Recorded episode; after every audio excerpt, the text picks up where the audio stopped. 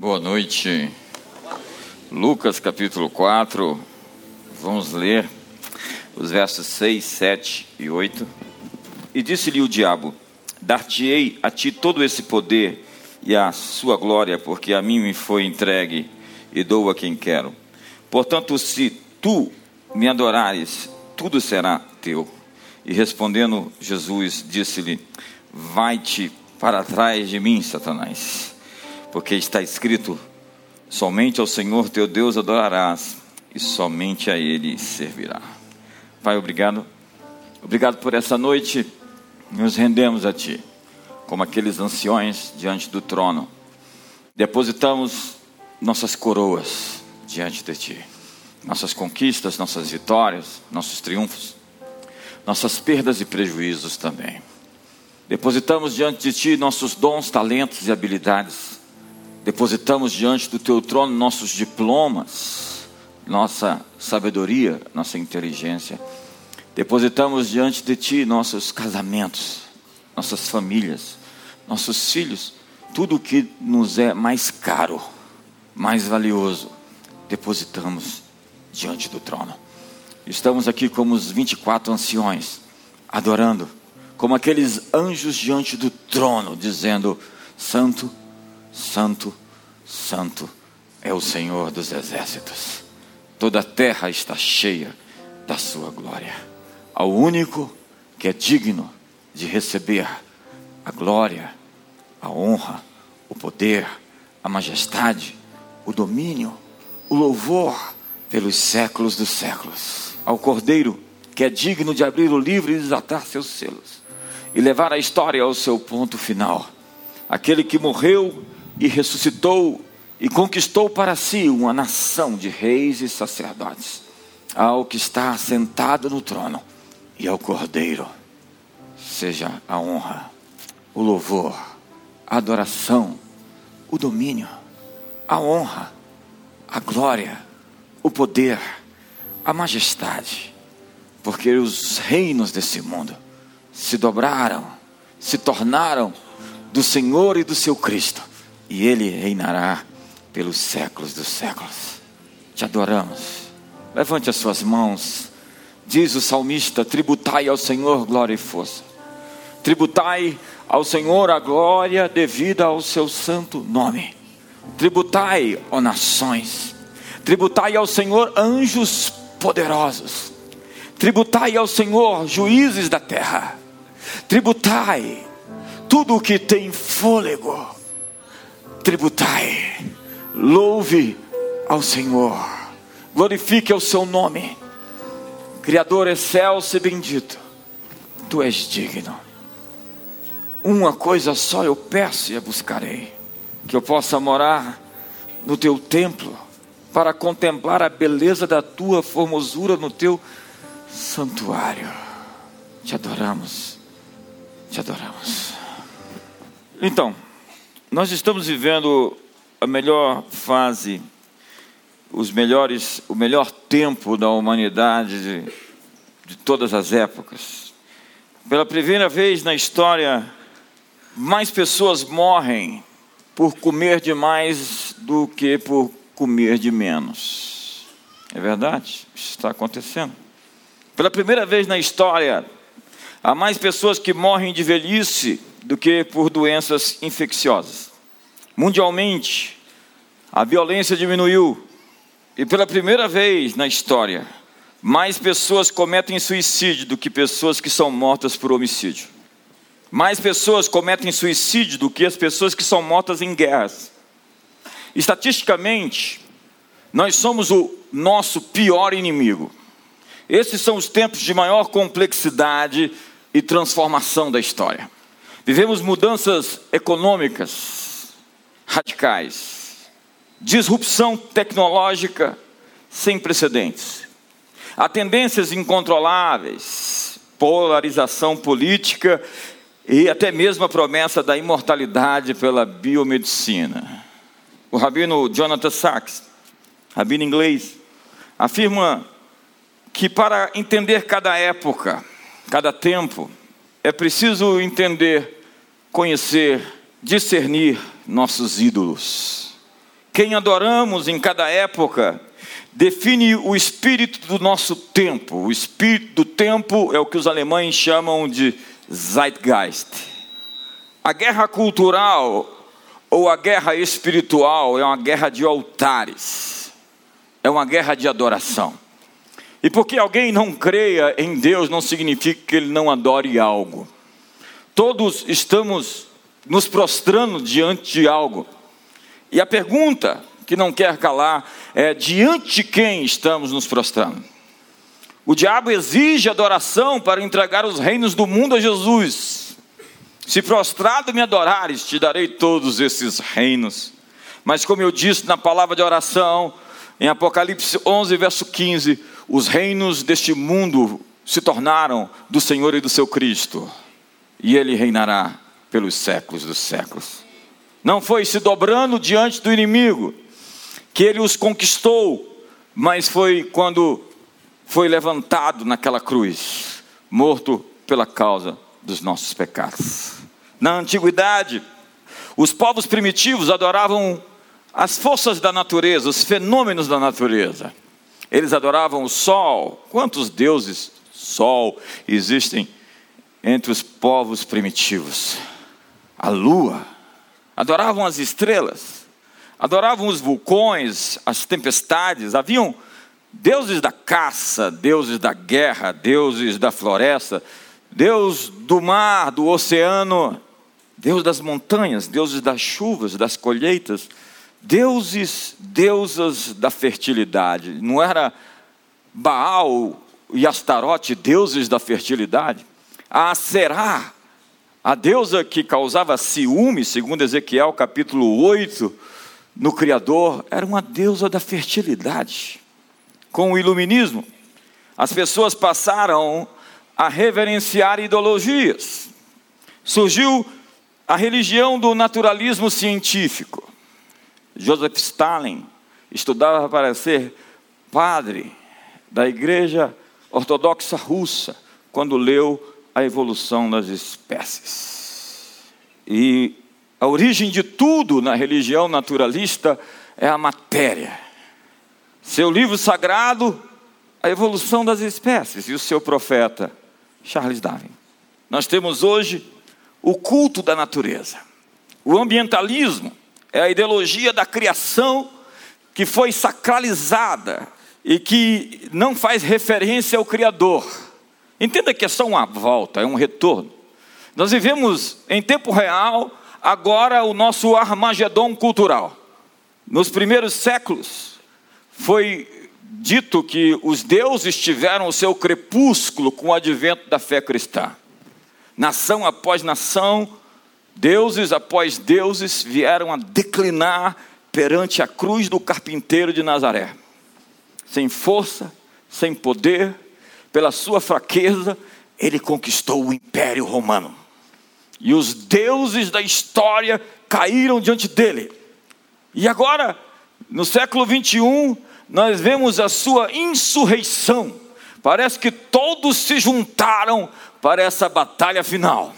Como diz Friedrich Nietzsche, no politeísmo, o homem tem o poder de criar a si mesmo. Faça um Deus a sua própria imagem. Escolha um na prateleira, de acordo com o seu gosto, com a sua forma, com a sua opinião, com a sua própria doutrina. Crie um Deus que você goste. A seita do ambientalismo traz consigo o animalismo, que apesar de ser tão ridículo, mas existe muita gente nesse planeta que acredita que os animais têm mais direito a esse planeta do que nós. E que nós somos como todos os outros animais, como diria Yuval Noah Harari, meramente seres com consciência, mas sem autoconsciência. Então nós não temos, não fazemos parte de um espetáculo de um drama na história.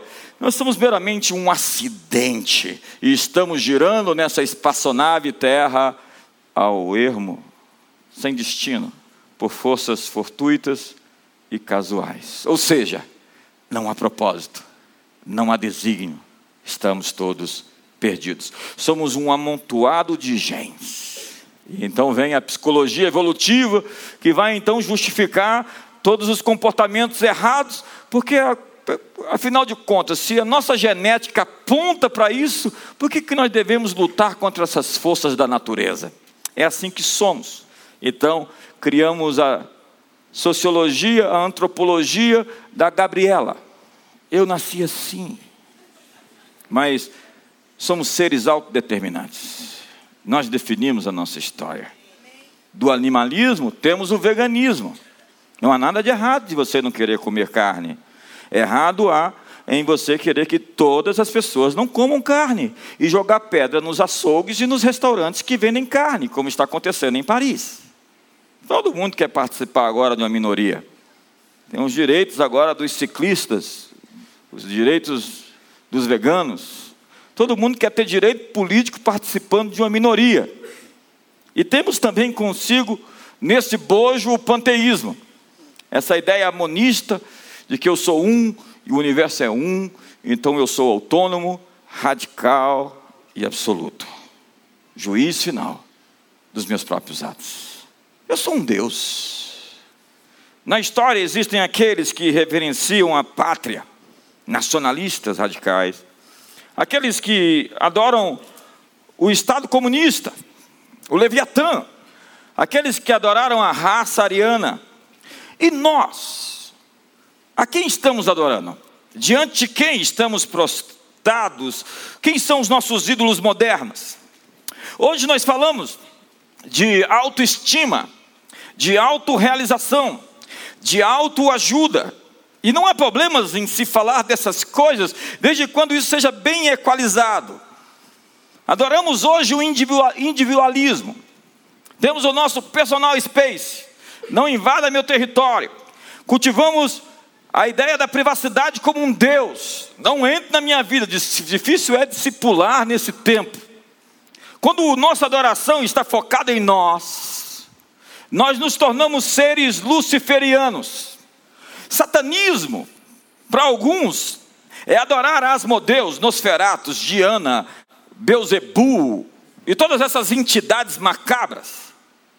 Mas satanismo de verdade é como Lúcifer adorar a si mesmo, se colocar no centro de tudo, se em si mesmar, se autocentrar, se tornar pós-moderno, no sentido mais absoluto do termo. Vivemos em uma época em que talvez precisássemos de um novo mandamento não farás imagem de ti mesmo. Não, não, não, não. Não precisamos. Nós já temos isso escrito. E está lá em 2 Timóteo capítulo 3, que diz assim: Sabe, porém, isso, que nos últimos dias sobrevirão tempos difíceis, penosos, pois os homens, só a partear, serão amantes de si mesmos. E o resto é resto. Amantes de si mesmos. O Deus desse século se chama felicidade. As pessoas fazem de tudo para ser felizes. Elas estão prontas até para fazer os outros infelizes. A hipocrisia dessa nossa geração não tem fim. Ame a humanidade enquanto não é capaz de amar seu vizinho, perdoar seu cônjuge, servir seus amigos. Temos muita coreografia e chamamos de amor qualquer sentimentalismo barato. Há cristãos que deveriam trocar a Bíblia porque sua prática está mais de acordo com o contrato social de Rousseau do que com Deus. Rousseau acreditava no bom selvagem e falava acerca das minhas escolhas como escolhas primais, basais, fundamentais, que não poderiam ser questionada: se você é meu pai, eu sou seu filho, e eu não escolhi você para ser meu pai, então você não pode ser meu pai. Veja que daí se modificou para uma série de outros elementos e se transformou nisso tudo que a gente está vendo, que visa fazer tábula rasa da sociedade, da civilização ocidental judaica cristã, como ela existe. Há hoje, pessoas que chamam Jesus de Senhor, mas Senhor é só apelido porque eles estão por conta própria. Eles decidem tudo na vida. Eles fazem o que lhes vier à cabeça. A partir do seu sentimentalismo, eles escolhem e não estão nem aí para esse livro. Paulo diz que algumas pessoas se dizem cristãs, mas elas têm o Deus delas no ventre. O ventre dela é o seu Deus. Nessa jornada, nós criamos um novo ritual religioso: a selfie. Qual é o problema da selfie? Você também não faz fácil. Mas uma coisa eu te digo: use com moderação. Nós também temos o culto ao corpo, impressionante. O culto da intele intelectualidade, o orgulho intelectual. Nós voltamos então ao jardim do Éden. A árvore tinha um fruto que era bom para comer, agradável aos olhos e desejável para dar entendimento. O apóstolo João diz: Filhinhos, não ameis o mundo nem o que há no mundo, porque o que existe no mundo é a concupiscência da carne, a concupiscência dos olhos e a soberba da vida. Agradável aos olhos, bom para comer, desejável para dar entendimento. Mas ainda que a vida do nosso século tenha se tornado melhor, dentro de um ponto de vista de prosperidade, de crescimento, de democracia, de água, de comida, de liberdade, segundo todos os padrões, nós estamos melhorando. Mas ainda assim, há pessoas sem esperança. Há mais pessoas deprimidas e há mais pessoas sozinhas. A OMS, a Organização Mundial de Saúde, diz que a depressão é a maior causa de incapacidade no mundo, acima do câncer. Principalmente em sociedades prósperas, nós temos hoje um pico de um fenômeno chamado suicídio. E o mais incrível disso tudo é que as pessoas que estão se matando não são aquelas pessoas miseráveis e pobres, mas são aquelas pessoas que têm casa, têm diploma, têm comida, têm roupa lavada, têm perfume, têm paz, normalmente de uma família muito disfuncional. Mas é gente que tem muito a agradecer. Eu perguntei na sexta-feira, o meu grupo de discipulado. Qual é o contrário? O que, que é o antônimo de gratidão? Não vale ingratidão. E eu mesmo respondi: insatisfação. Uma pessoa insatisfeita por qualquer coisa, não existe nada que a deixe feliz, contente, Normalmente ela vive se comparando com os outros, ela nunca está satisfeita, porque ela sempre está olhando para a grama do vizinho. O contrário da gratidão seria insatisfação, e é tão terrível estar perto de pessoas insatisfeitas. Nada as preenche, nada as consola, nada as conforta, nada as deixa felizes. Há um texto na Bíblia tão impactante. Salmo número 4, verso número 7, diz assim: Puseste no meu coração mais alegria do que a deles no tempo em que se lhes multiplicam o trigo e o vinho. Ele disse: Minha felicidade, minha alegria não está condicionada à multiplicação de bens, de posses, de riquezas. Felicidade tem a ver com o meu grau de satisfação, a minha capacidade de experimentar cada momento, como um momento especial de beber água torneral com alegria, de beber, de comer pão com satisfação, de fazer de cada momento um momento agradável e um momento inesquecível. A busca pela felicidade tem deixado muita gente infeliz. Na verdade, qualquer ídolo vai te tornar infeliz. Qualquer coisa que você tente substituir Deus e colocá-lo no lugar, seja o seu namorado, o seu marido. Tem uma história da Mary Shelley, filha de uma feminista famosa, que fugiu de casa quando adolescente e colocou no trono da vida dela um rapaz, um poeta, bom vivant, Ricardão, com a voz impostada, e se tornou tão infeliz com aquele rapaz que escreveu um livro que é autobiográfico, Frankenstein, o novo Prometeu. Ela conta a história de como aquele, porque Frankenstein para nós é o monstro, Frankenstein é o, é o doutor.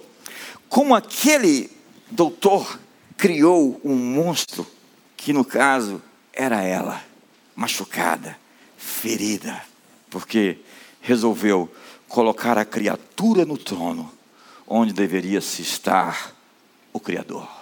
Eu sinto que alguns namoros vão se abalar hoje aqui. Essas paixões vulcânicas, hormonais, com esses picos, sempre termina na delegacia.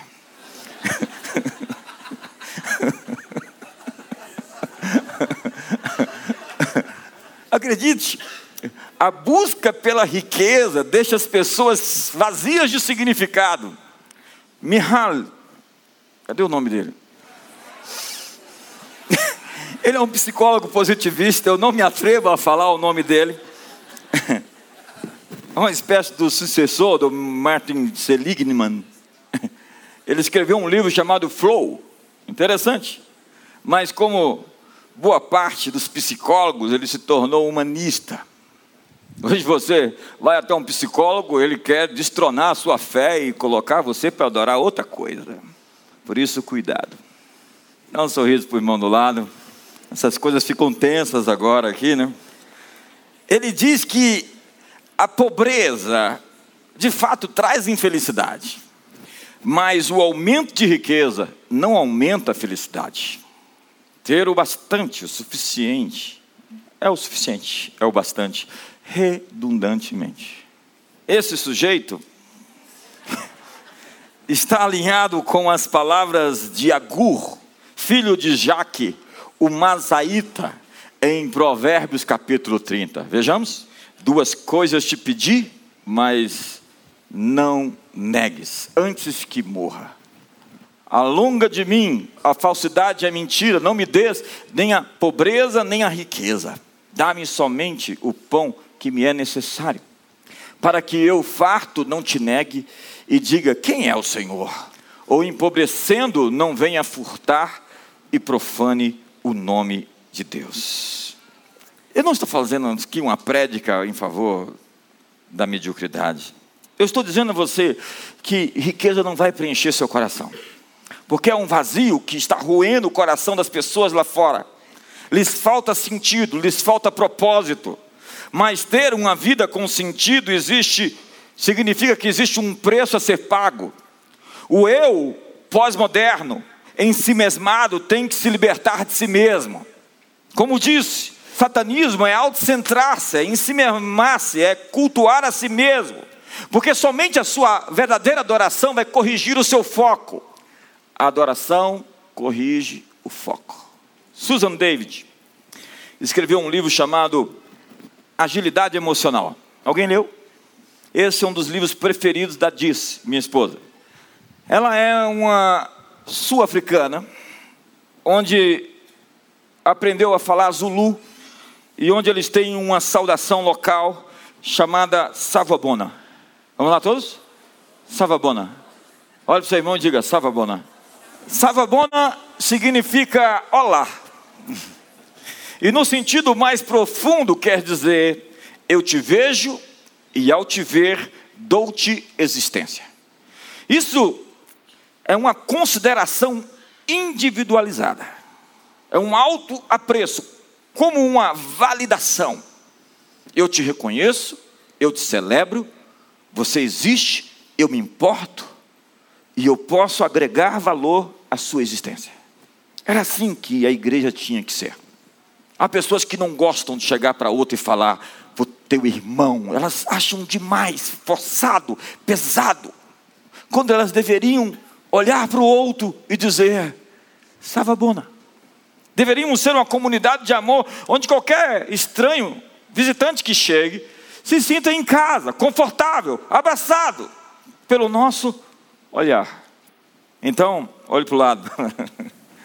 Deveríamos ter um cumprimento caloroso. Isso é de verdade o ministério profético em ação, que é encorajar, edificar, consolar. É isso que diz a palavra de Deus. O ministério profético, ele não serve para criar uma crise no coração das pessoas, senão para, segundo o apóstolo Paulo, no capítulo 14 de 1 Coríntios, revelar os tesouros, os segredos dos corações dos homens. É isso que deveria acontecer quando nós nos referimos ao ministério profético. Savabona, o meu olhar dá existência às pessoas. É assim que elas deveriam se sentir quando você olha para elas. Eu fico pensando em quais são as implicações de sermos vistos e quais as implicações de não sermos vistos. Porque pessoas não notadas fazem pirotecnias para aparecer. Eu não tenho como deixar de ver minhas filhas. Eu paro tudo que estou fazendo para olhar para elas e faço questão de que elas vejam que elas são completamente visíveis na minha presença. Então, elas não vão precisar tentar parecer notadas. Elas já são. Talvez a grande tragédia da nossa humanidade, da nossa espécie, seja justamente a carência de mostrar a nossa importância. Savabona. Você conhece alguém que em sua presença você sempre é visível, mas normalmente eu e você nos recusamos a dar existência àqueles que nós nos recusamos a enxergar. É, o ódio te deixa cego e você quer sumir com aquela pessoa do mapa. Para ver o outro, eu preciso lidar com as minhas emoções, enfrentar minhas fragilidades, lidar com o medo. Ei, ei, olhe para mim, lidar com o medo. Porque tudo o que nos impede de ter relacionamentos profundos de verdade é um medo. A verdade é que nós temos muito medo, medo de nos decepcionar, medo de falhar, medo de quebrar a cara. Nós somos viciados em ter razão, cultivamos respostas rígidas, estamos sempre na defensiva. Susan David diz que a rigidez em face da complexidade é tóxica. O contrário de agilidade emocional é rigidez emocional. Segundo ela, a beleza da vida é inseparável da sua fragilidade. Por que você e eu sempre temos que ser fortes? Se Paulo diz que na nossa fraqueza o poder de Deus é aperfeiçoado. Nós somos jovens, mas a primavera e a juventude da vida são vaidade. Quando tentamos parecer bonitos ou sensuais, somos notados como oferecidos e, portanto, desvalorizados com a grande oferta, porque se há uma grande oferta e uma pouca procura, o preço baixa. Está tensa aqui essa noite. Grande oferta, pouca procura, preço. Enfrentar a sua fragilidade torna você a pessoa mais forte da sala. Lidar com as suas emoções, com os seus sentimentos, não como verdades incontestáveis, mas como dados, dados, informações que precisam ser analisadas, percebidas, discernidas, reconhecidas, não negadas. Nós temos que sair da negação para lidar com os monstros submersos que aparecem em nossos sonhos e pesadelos. Quando estamos bem à vontade, eles vêm nos atormentar. E o pior de tudo é quando eu apareço nesse sonho seu. Na verdade, sua força está escondida na sua fraqueza. A tentação é o lado mais obscuro do talento. Você é tentado nas suas áreas de maior força. Moisés é o homem mais manso da terra, ok? Todo mundo comigo? É assim que a Bíblia diz: Moisés é o homem mais manso da terra, mas ele caiu na sua força, na ira. Madalena se tornou uma mulher puríssima, mas o que ela fazia antes? Jesus veio revelar a força de Madalena. No que você está sendo tentado é onde reside a força do seu propósito. A deusa grega da vingança e da justiça distributiva era chamada de Nêmesis. Nêmesis é usada no sentido rival ou inimigo mortal. A Nêmesis seria uma versão decaída de você mesmo, seu inverso. É como o bizarro, a versão distorcida do Superman. Cada um de nós podemos desenvolver nosso lado sombrio, aquilo que a Bíblia chama de sarx. A carne conspira contra você para que não venhais a fazer a vontade de Deus. Você acha que Jorge Lucas fez toda aquela saga, aquele drama, em cima de que verdades? Ele dá testemunho sobre como tirou das Escrituras essa coisa do lago negro da força, dos Siths e dos Jedi. Quantos Jedi nós temos aqui hoje? Suspeito que o resto está ainda em decidindo-se do que vai se tornar. Eu espero que você faça uma boa escolha. Diga para a pessoa do seu lado: Eu espero que você faça uma boa escolha. Ei, ei, no que você está sendo tentado agora, existe um tesouro, uma riqueza que pode ser explorada. Se você for leal, fiel, você vai passar de fase, porque cada tentação é uma promoção que Deus tem em vista para a sua vida.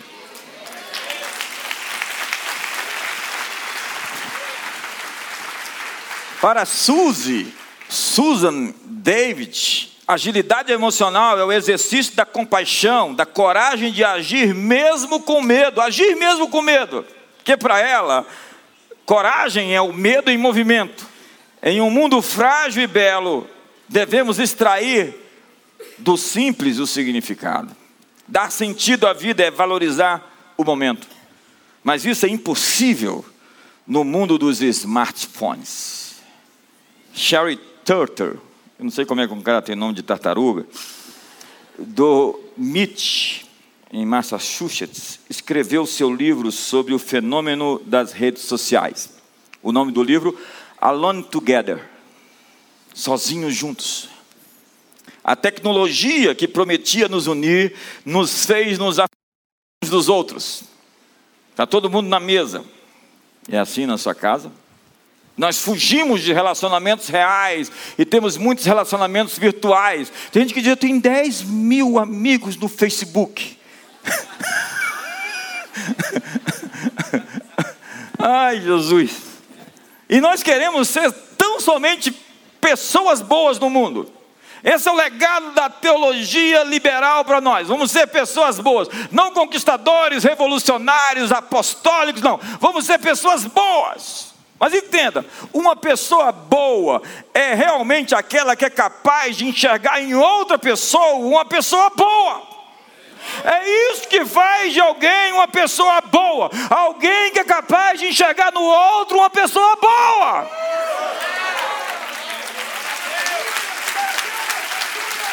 Nós temos que acabar com esses rótulos, com esses estigmas, com esse medo.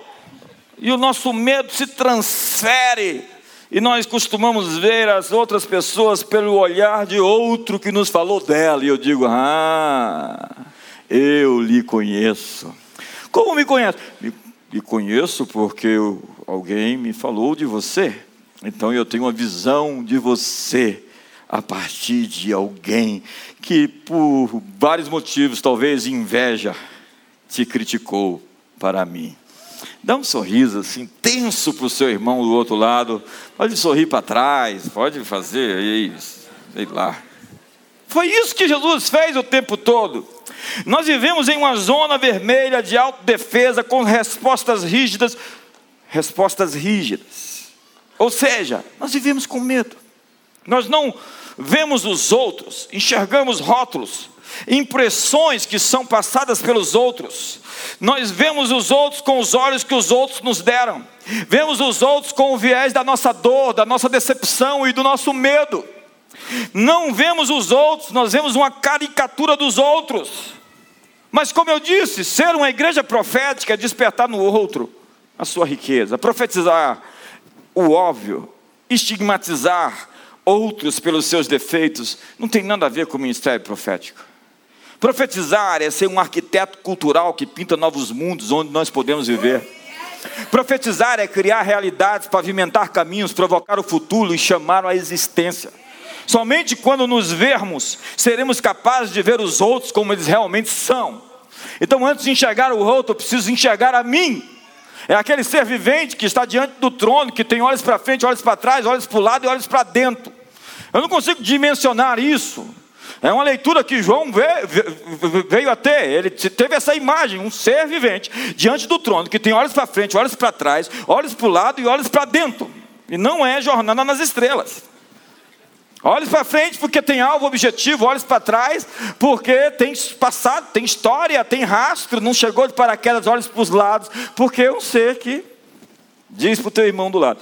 E olhos para dentro, porque, diferentemente dos animais, nós podemos nos introspectar, nos analisar, nos julgar, nos analisar, nos perceber, nos discernir, nos reconhecer. Obrigado pelo entusiasmo, irmão. Então, somente quando nos vermos e olharmos para dentro, reconhecermos nossos reais motivos, nós vamos poder reconhecer o outro, olhar para o outro, ver-se. Confere a você então existência. Savabona. É a crise de René Descartes. Cogito ergo sum. Penso, logo existo, mas há muitas pessoas que acreditam que o significado disso é penso, portanto sou. Vemos os outros quando enxergamos a nós mesmos. Eu estava em Buenos Aires, no aeroporto, com minha esposa, vindo de férias, com minha família, de volta para casa. E nós estávamos na fila da companhia aérea para fazer o check-in. E uma mulher estava na fila, quando foi abordada por um rapaz que contou uma super história, uma mega história, uma história daquelas de constar em filmes, escrever livros sobre elas. Eu fiquei realmente muito impressionado com a história dele e achei que ele estava mentindo descaradamente para nós a fim de querer ganhar um dinheiro.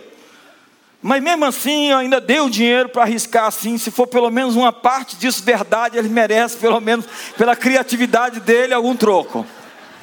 E a senhora, a senhora que estava na fila do meu lado, pagou a passagem dele para voltar para o Brasil. E depois que o rapaz saiu feliz da vida com os pesos argentinos, ela olhou para disso e começou a abrir o coração e contar toda a história dela. E ela dizia: Eu estou lutando com a depressão há tanto tempo. Há tanto tempo, mas hoje eu me senti aliviada, hoje eu me senti libertada, hoje eu me senti transformada. Poder ajudar esse homem como isso me fez bem. E eu cerrei meus lábios, fechei minha boca e nunca fui tentada a dizer que podia ser uma armação em que ela caiu. Eu vi ali um rosto iluminado por alguém que teve a chance, a oportunidade de ajudar a vida de alguém. É assim que acontece conosco. Como diz Martin Seligman, o sentido da vida advém de pertencer e servir algo além de nós próprios. Como diz Mihaly Csikszentmihalyi.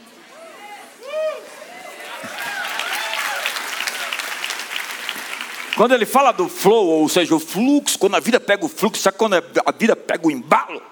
Ele diz que é quando você se esquece de você e se envolve em algo maior do que você. Uma pesquisa com diversos CEOs trouxe a seguinte resposta para o que é sucesso. Sucesso é algo que você faz que ajuda as outras pessoas e deixa você feliz enquanto faz isso. Ser importante na vida dos outros é uma das melhores definições de sucesso. O quão importante somos na vida dos outros. O quão importante somos para fazê-las felizes de fato e de verdade. O casamento é o grande teste. É a escola do nosso caráter. Onde aprendemos a sacrificar, a nos doar, a nos entregar, a atropelar o nosso ego e a servir.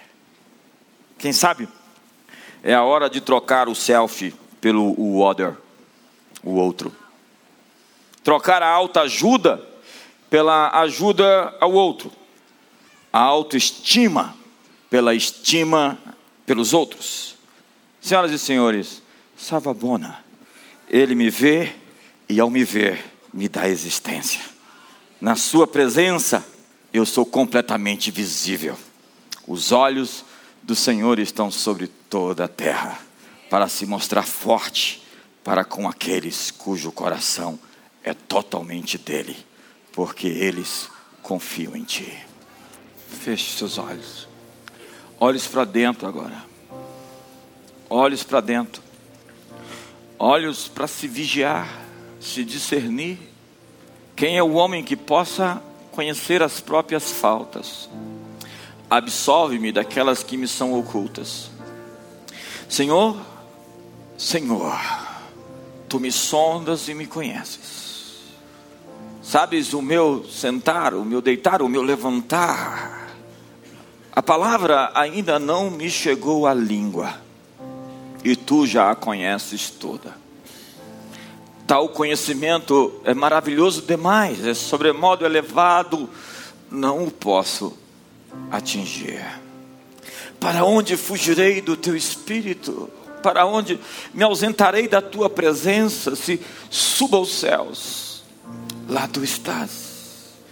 Se tomo as asas da alvorada e me detenho nos confins dos mares, ainda lá a tua mão me guiará e a tua destra me susterá. Porque por um modo maravilhosamente assombroso fui formado e entretecido como que nas profundezas da terra. Tu contaste os meus dias, quando nenhum deles ainda havia. Quão numerosos são a soma dos teus pensamentos, são sobremodo elevados. Senhor, tu me sondas e me conheces. Vê se há em mim algum caminho mau e guia-me pelo caminho eterno. Olhos para dentro. Como posso ser melhor? O melhor pai, o melhor filho, o melhor esposo, uma melhor esposa. Agora, olhos para o lado Tire os olhos de você, da sua dor, das suas decepções, dos seus medos, da sua auto-justificativa, das suas desculpas. Tire os olhos dos seus vieses, das suas viseiras. Olhe para a dor dos outros. Tente compreender a história das pessoas. Você não sabe porque uma pessoa é uma pessoa até que você conheça a história dela. Então, agilidade emocional é ser compassivo e não rígido, legalista, moralista, religioso, que afasta as pessoas. Dê um abraço nelas, conceda a elas validação, afirmação, confirmação, agregue valor à existência delas com palavras de empoderamento, com elogios sinceros, com encorajamento, edificação e consolo. Seja um profeta na vida das pessoas, alguém que é capaz de ser uma bênção na vida dos outros. Ser importante na vida dos outros pode ser definido como sucesso. Tire os olhos agora dos lados e olhe para cima. Eleva os meus olhos para os montes, de onde me virá o socorro. O meu socorro vem do Senhor que fez os céus e a terra. A palavra homem significa aquele que olha para cima. Talvez você está esperando o socorro de pessoas.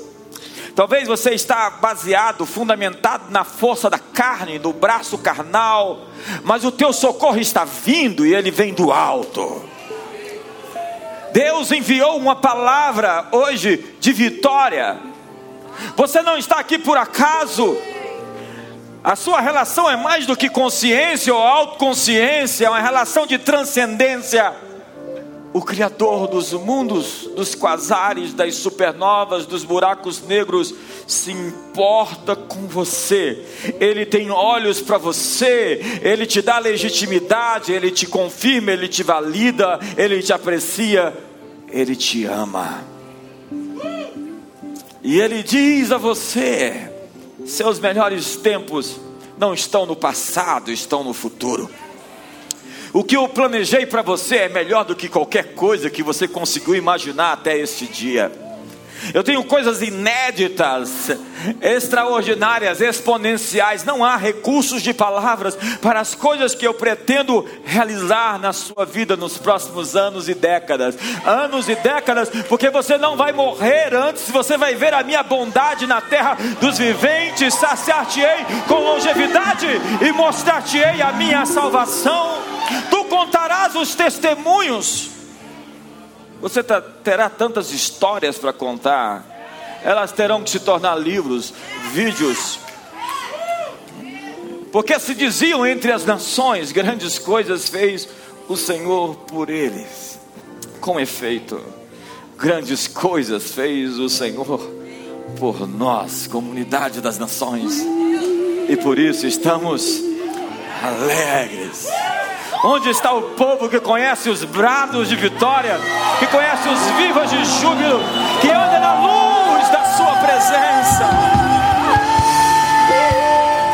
Olhos para dentro. Quem é o homem que possa discernir as próprias faltas? Olhos para os lados, dar autenticidade, reconhecer, celebrar, por que não? O contrário da inveja é a celebração. E se livrar da inveja é celebrar aquilo que você admira, porque a inveja é a admiração secreta que faz o coração doer. Você não consegue celebrar publicamente aquilo que você admira secretamente. Então, um, valeu, você é muito bom, vai te libertar desse sentimento que apodrece os ossos.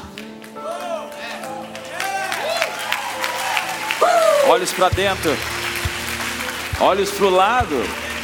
Procure essa semana pessoas que você possa validar, validar dentro de uma perspectiva estatística e conferir se um dado é verdadeiro ou não.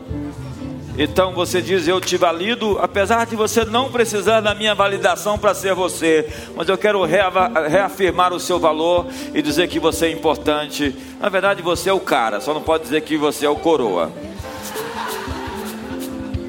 Olhos para cima. Vamos lá, olhos para dentro. Olhos para os lados.